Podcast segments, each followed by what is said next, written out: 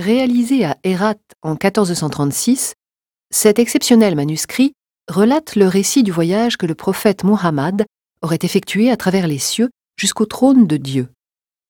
Évoqué par quelques versets du Coran, l'histoire, largement enrichie par la tradition, raconte comment un soir, alors qu'il se repose, le prophète est réveillé par l'ange Gabriel qui lui demande de le suivre. Il enfourche El Burak, une monture prodigieuse à tête de femme et à corps de jument, plus rapide que l'éclair.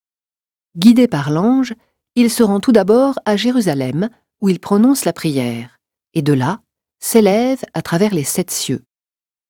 Au cours de son périple, il rencontre les prophètes bibliques qui, comme Adam ou Moïse, l'accueillent chacun dans l'un des cieux.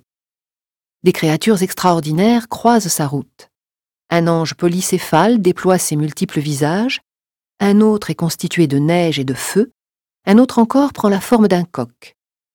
Toujours sur sa monture, il traverse la mer de feu et survole la mer Noire. Laissant derrière lui l'arbre Sidra al-Mutaha couvert de pierreries, le prophète franchit enfin les tentures qui le séparent du trône divin.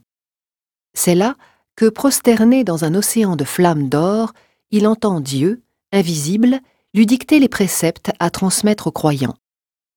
Sur le chemin du retour, il traverse le paradis et ses jardins luxuriants où de belles jeunes filles se promènent au milieu d'arbres fleuris. Sa redescente sur terre le conduit aux portes des enfers, où il assiste successivement aux châtiments les plus atroces, réservés à toutes sortes de pécheurs, avares, calomniateurs, buveurs, femmes immorales ou adultères. Gardés par des dives, démons à corps humain et aux mains et pieds fourchus, les suppliciés livrés au feu sont soumis aux tortures les plus variées.